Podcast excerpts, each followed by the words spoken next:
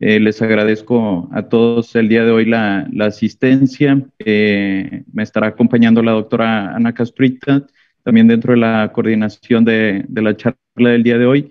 Y tenemos como invitados especiales a la doctora Patricia Cortés y al doctor Alfonso Dueñas González, quienes nos estarán retroalimentando y, dando las primeras impresiones de, de, las sesiones del día de hoy. El día de hoy, pues bueno, concluimos el tercer día de ASCO Meeting 2020. Eh, se presentaron cinco estudios eh, relevantes, importantes para la comunidad oncológica. Específicamente para el módulo de tumores ginecológicos se presentó el estudio Outback en cáncer de cervix localmente avanzado. La doctora Castruita nos eh, presentará algunas generalidades y, datos de, este estudio y posterior a esto continuaremos con las impresiones iniciales de, los resultados de, este estudio Outback por parte de nuestros invitados. Muchas gracias a todos por, la asistencia. Le, les cedo la, la palabra a la doctora Castruita. Siéntanse todos bienvenidos. Pues eh, hice una presentación muy simple. El estudio, pues el diseño ya lo conocemos, básicamente nada más para eh, hacer un pequeño recordatorio y, dar eh, el punto de partida comentarios, impresiones y, discusión. Entonces, el estudio se presentó en la sesión plenaria de hoy, que fue entre las 12 y 3 de la tarde y este es el LBA3.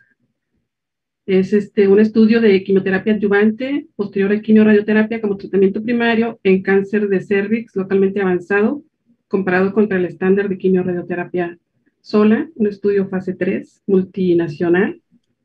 La siguiente, ingeniero. Y pues el diseño es un fase 3 internacional aleatorizado eh, el grupo, el intergrupo de cáncer ginecológico, básicamente países de primer mundo. Y en la población de estudio, mujeres con cáncer de cervix localmente avanzado, que se usó el FIGO 3, desde 1B1 a 4A. Recibieron el tratamiento estándar de quimio-radioterapia versus eh, el experimental, quimio-radioterapia con cuatro ciclos de taxol carboplatino. Objetivo primario, sobrevida global a 5 años. Y objetivo secundario, sobrevida libre de progresión, eventos adversos y patrón de recurrencia.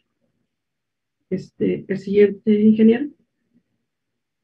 Gracias. Pues nada más esta es una representación esquemática. Eh, la siguiente, por favor. Y ya pues, nos vamos directo a los resultados. Después de hacer una enmienda, eh, finalmente fueron 919 pacientes en un tiempo de reclutamiento entre el 2011 y el 2017, el brazo control 456 pacientes y el experimental 463 con una mediana de seguimiento de 60 meses. La sobrevida a 5 años, pues no fue, no hubo diferencia, 72 contra 71%, con un CASA ratio de 0.91, sobrevida libre de progresión 63 contra 61%, y eventos adversos grado 3 a 5, sí mayores en el, en el de quimioterapia adyuvante, 81% eh, de pacientes contra 62% con eventos adversos, patrón de recurrencia similar en ambos grupos. Siguiente, ingeniero. Pues realmente para terminar las conclusiones que pusieron los autores, que la quimioterapia adyuvante después de quimioterapia basada en platino, el esquema estándar, en mujeres con cáncer de cervix eh, localmente avanzado no mejora su vida global ni sobre el breve progreso. Y ya con esto, eh, pues, abrimos Muy bien. Muchas, muchas gracias, doctora. Doctor Dueñas, doctora Cortés, en verdad que es un placer y un honor para nosotros poder contar con, su presencia. Este es un estudio que veníamos esperando con, este, con mucha inquietud. Eh, el 85 ciento eh, de los fallecimientos por cáncer de cervix suceden en nuestros países, en países en vías de desarrollo. Eh, se mantiene eh, constante la inquietud de poder hacer más por nuestras pacientes. como menciona la doctora Castruita, desgraciadamente los resultados, las conclusiones es un estudio negativo en cualquiera de los desenlaces. ¿Cuáles son las principales impresiones? eh, qué conclusiones podemos eh, llevarnos de este estudio y hacia dónde nos lleva, por así decirlo, en, en cuestión de seguir eh, investigando para un beneficio de cáncer de cervix en enfermedades localmente avanzadas. No sé quién desee empezar. Doctora. No, por favor. Doctor Dueñas, ahora que, acaba de abrir el micrófono, por favor, este, nos gustaría tener su, retroalimentación. Muy bien, este, pues comparto tu eh, pensamiento de que eh, no es bueno el, el, resultado porque pues las pacientes con localmente avanzado sabemos que necesitan, bueno, todos los pacientes con cáncer, ¿no? Pero estas en particular necesitan, pues, mejores opciones para que puedan no ir más, sino curarse, ¿no? Estamos hablando de porcentajes de curación de cinco años.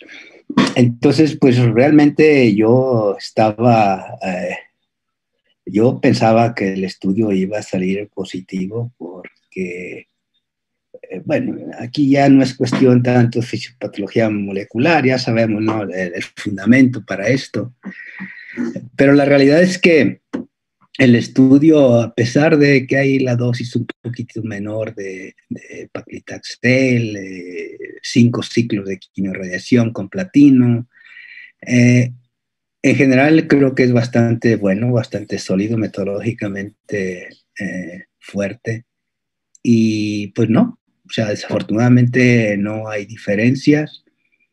Eh, eh, evidentemente, si vemos los, el análisis post-hoc y, las curvas, por lo menos de progresión, pues con claramente no hay diferencia, pero hay como una pequeña tendencia a que les pudiera ir mejor, pero, pero pues claramente no, con esto definitivamente no vamos a ningún lado.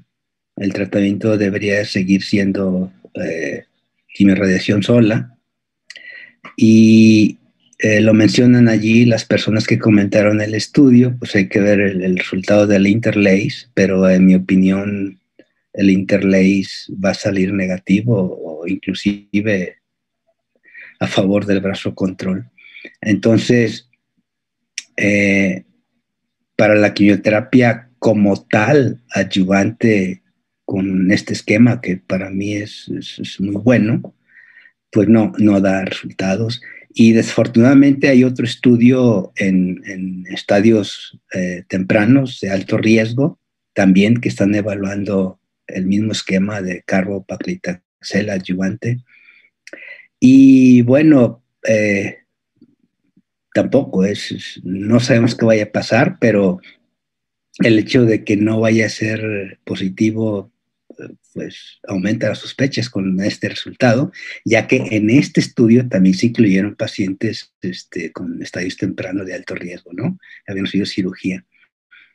Y eh, eh, vuelvo a, yo sigo pensando, y claro, pues es un pensamiento, ¿no? Un buen deseo yo sigo pensando que el estudio que incorpora platino y gemcitabina concurrente o concomitante, eh, más los dos ciclos de quimioterapia ayudante con platino y gemcitabina, eh, yo creo que fue mm, injustamente eh, criticado, pero lo más, perdón si me extiendo, me dices, ¿eh? Lo más importante, creo yo, es que no debemos de olvidar la influencia de, las corporaciones.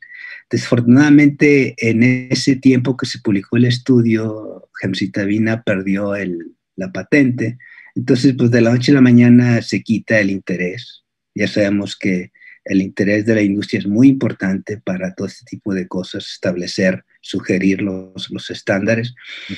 Este, hay otros estudios eh, que han demostrado que es, eh, puede ser muy prometedor continuar con este esquema.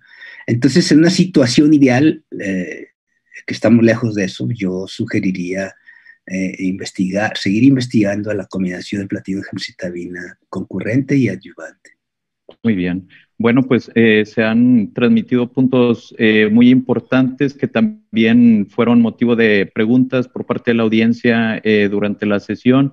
Una de ellas tiene que ver ciertamente con el esquema utilizado. Se preguntaba por qué la modificación y, y la no inclusión del medicamento de gemcitabina. Por otro lado, la dosis ciertamente de 155 miligramos metro cuadrado de paclitaxel y por otro lado, pues también es cierto que mm, la diferencia entre carboplatino y cisplatino para pacientes vírgenes a tratamiento, tenemos estudios en fases avanzadas donde aquellas pacientes que eh, no recibieron cisplatino en, en, en, la etapa inicial, pues bueno, se benefician incluso la enfermedad localizada versus carboplatino. Entonces, quizá aquí podría haber alguna inquietud de si utilizar la combinación eh, en vez de con carboplatino con cisplatino se podrían beneficiar. Doctora Cortés, ¿algún comentario que eh, ameriten en la parte propiamente de la intervención? Y después de eso continuaré con las características de la población. De acuerdo. Una de las situaciones es la toxicidad, es indudable. Son pacientes que habían recibido cisplatino concomitante con radioterapia. De ahí partimos, recibieron un tratamiento estándar. Una de las situaciones es que sí hay que modificar la dosis del medicamento cuando se da, y eso lo hemos visto en enfermedad metastásica, cuando las pacientes han recibido recibido previamente un tratamiento de radioterapia, porque hay disminución de la reserva medular de manera importante y esto comprueba lo que ya estamos viendo, una toxicidad mucho más elevada en el grupo que recibió todavía la adyuvancia comparada con el grupo que no recibió la adyuvancia. Eso es sumamente importante porque va a deteriorar la calidad de vida de las pacientes, sin ningún beneficio tanto en sobrevida global como en sobrevida libre de progresión. Es un buen estudio desde el punto de vista que es un estudio que nos demuestra que no hay, no hay impacto en lo que buscamos siempre, en control ecorregional, en, en sobrevida libre de progresión, en sobrevida global. Ya teníamos el estudio que aquí está presente el doctor Dueñas, que era el estudio positivo, y anteriormente habíamos tenido una publicación de un estudio negativo, entonces quedaba la interrogante siempre, ¿funciona o no funciona? Y esto me parece muy valioso desde el punto de vista del número de pacientes. La numerología de las pacientes es importante. Ahora, recordando y situándonos en nuestro país, el 80% de las pacientes que vemos de cáncer cervicuterino son etapas localmente avanzadas, de 2B a 4A. Es muy, muy importante. El volumen tumoral que vemos nosotros es realmente eh, diferente al patrón de que, tienen otros países completamente. Y por otro lado, sí quería comentar también que el memorándum no lo han recibido las pacientes porque siguen diagnosticándose con cáncer cervicuterino.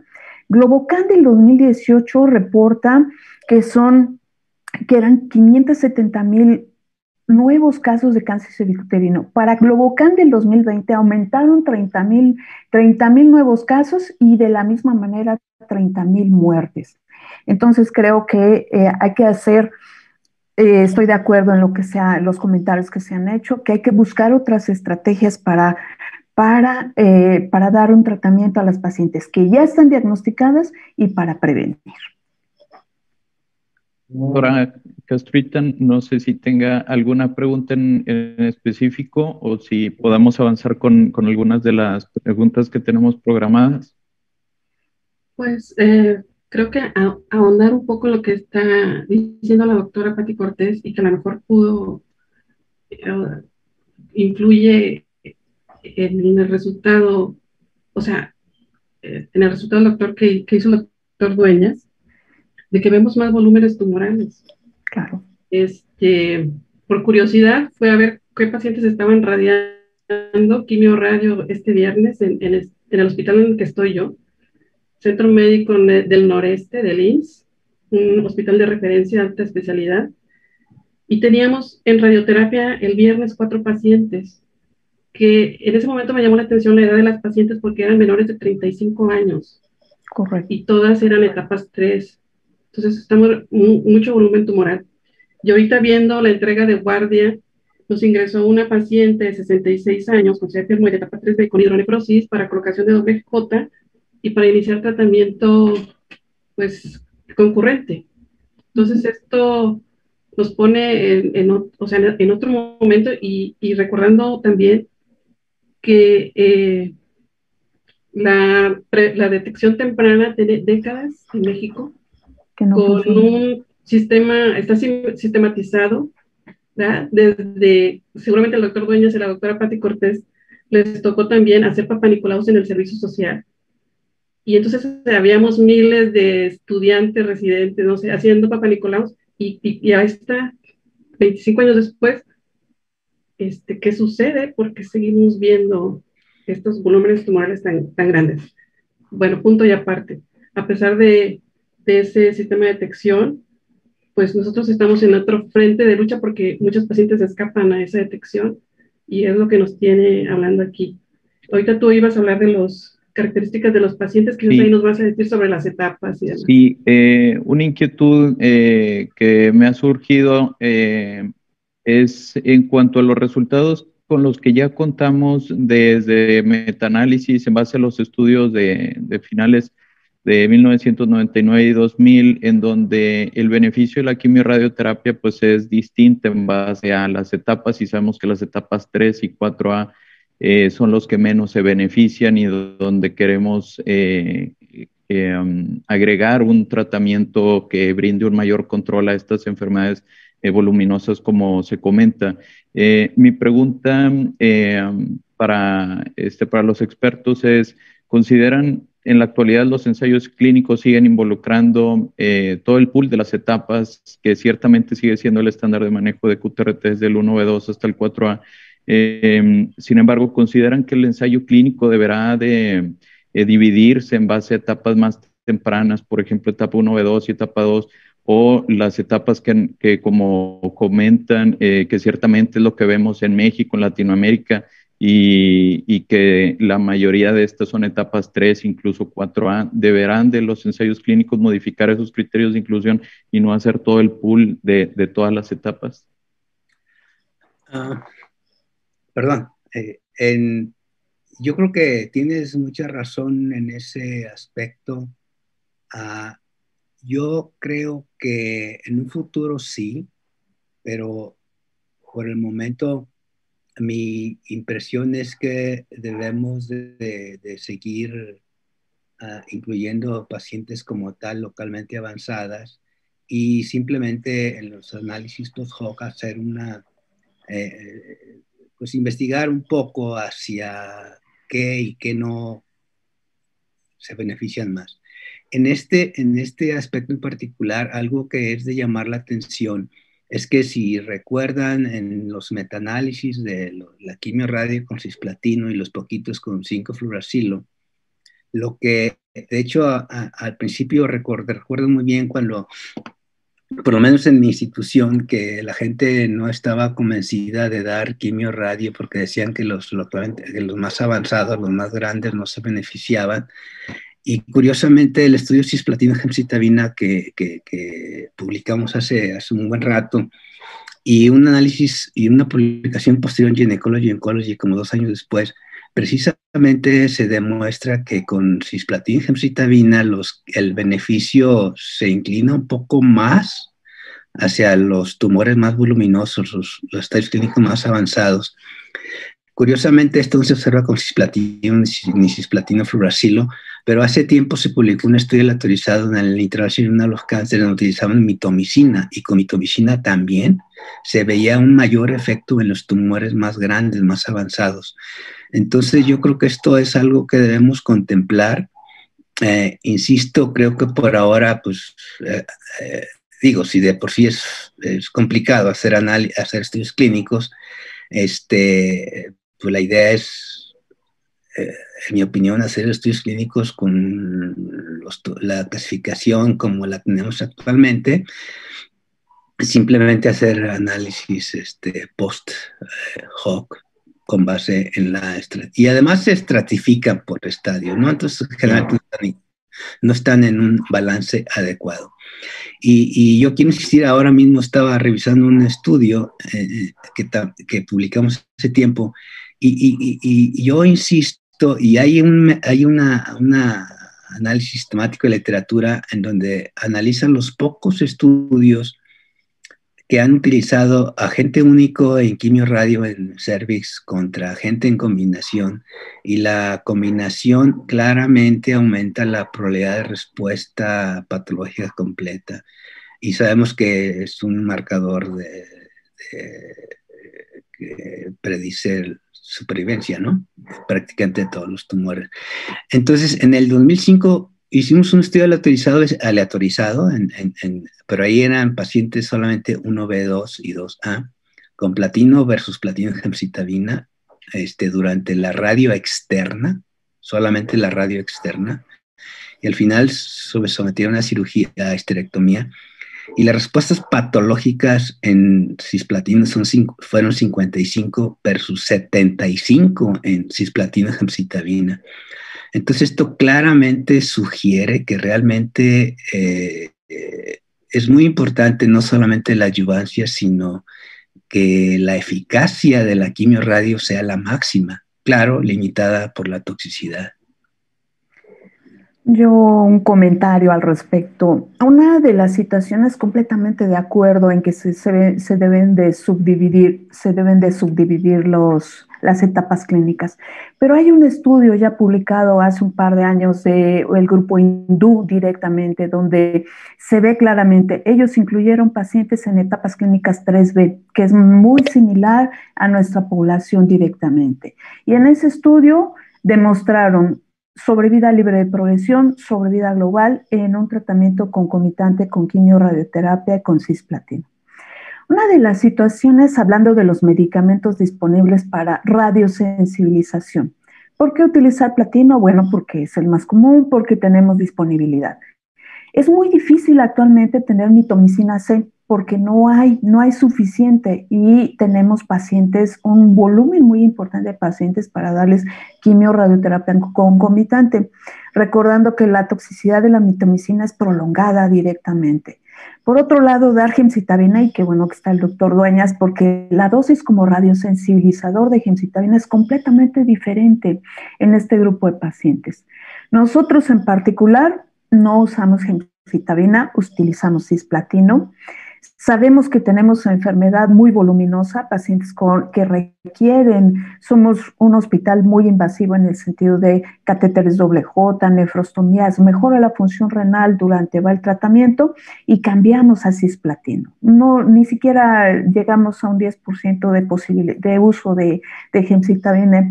Y, y, esa es una, una de las consideraciones a tener, la disponibilidad de los medicamentos en estos tiempos y que podemos dar.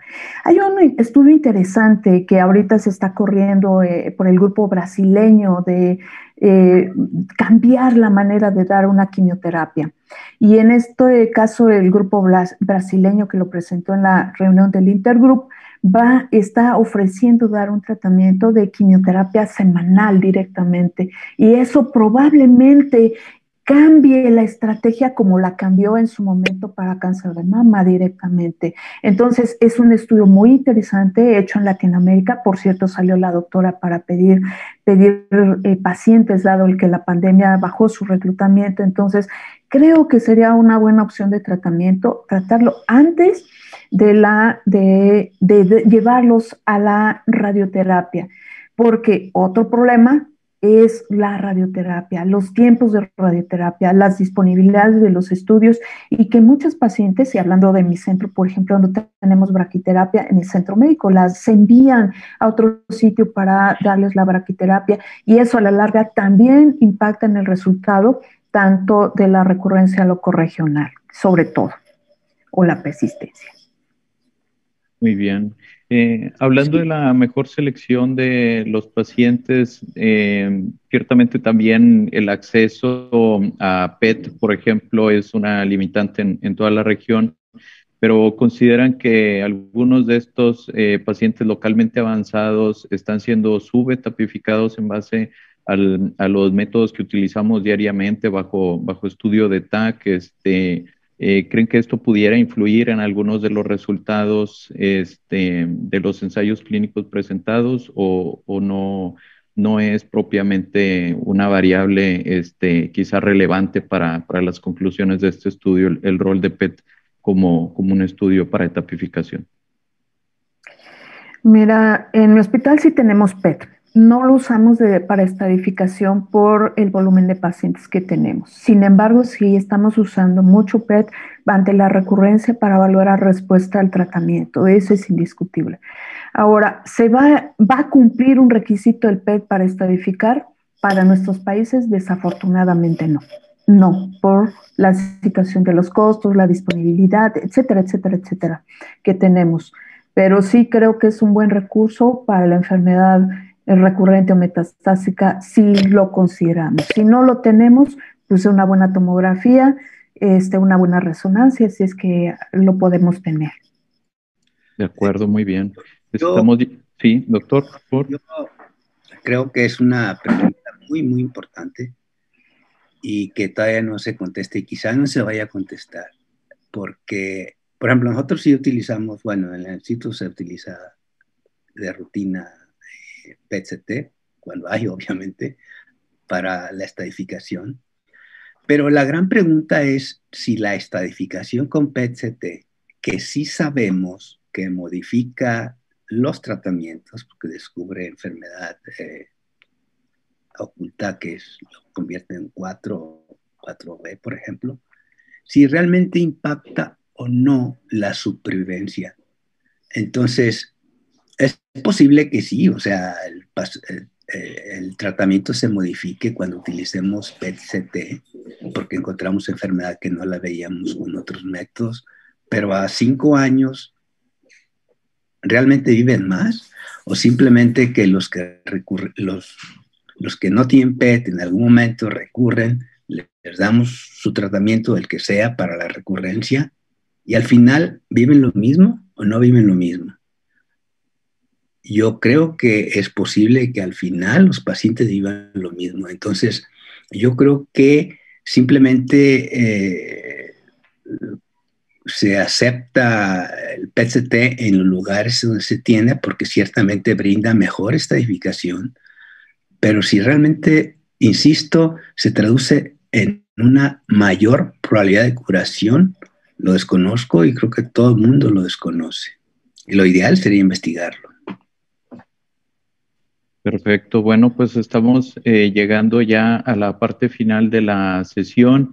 Antes de concluir, me gustaría eh, obtener eh, algún mensaje por parte de ustedes para toda la, comunidad eh, oncológica de nuestro país y de Latinoamérica. Creo que los resultados negativos de este estudio no nos deben de, pues digamos, de, cerrar las puertas, más bien intentar encontrar nuevas soluciones para poder ofrecer eh, mejores tratamientos a nuestras pacientes. Eh, ¿Algún mensaje, doctora Cortés, que, este, que nos quiera extender para, para, la audiencia y continuamos con el doctor Dueñas? Claro, totalmente de acuerdo en esa parte. Yo lo dividiría en dos vertientes que tenemos una tarea muy importante. Uno, la prevención, indudablemente con lo que cuestan los medicamentos actualmente de inmunoterapia y todas las terapias blanco, con tan solo un tratamiento de un mes podríamos cubrir muchos papanicolaos, mucha prevención en ese aspecto podría hacerse indudablemente. Es la única manera. La segunda, la prevención secundaria con las vacunas. Hay que pugnar por esas vacunas. Cuando hicimos el, segundo consenso de cáncer cervicuterino, alguien nos cuestionaba desde el punto de vista que eh, un ejecutivo que decide sobre si compra o no compra los medicamentos y decía que la vacuna de la, eh, la nonavalente era muy cara pero es más caro una vida directamente. Entonces, podríamos apoyar la prevención, el Papa Nicolau, la vacunación y eh, obviamente seguir las investigaciones en la enfermedad recurrente metastásica con las nuevas terapias, seguir investigando, indudablemente que sí. Doctor Dueñas, ¿algún mensaje con el que desee despedirse que, este, que, que nos deje para la audiencia también? Sí, yo creo que primero como médicos que tratamos estas pacientes, creo que eh, debemos de utilizar nuestros mejores eh, recursos, nuestro mejor conocimiento de los estudios que hay y cuando ya no haya información, pues tratarlos con el corazón, ¿no? Un corazón con un razonamiento y una empatía eh, completa. lo ideal es que, y ustedes todos lo sabemos, no hay manera, no hay manera de, mejorar el conocimiento si no es con investigación, en este caso clínica. Y desafortunadamente, pues nuestro sistema de salud público y de investigación no está en las mejores condiciones para que tengamos este tipo de estudios, pero creo que desde nuestra trinchera cada uno de nosotros tiene que ejercer presión para que tarde o temprano podamos hacer investigación cooperativa, por lo menos.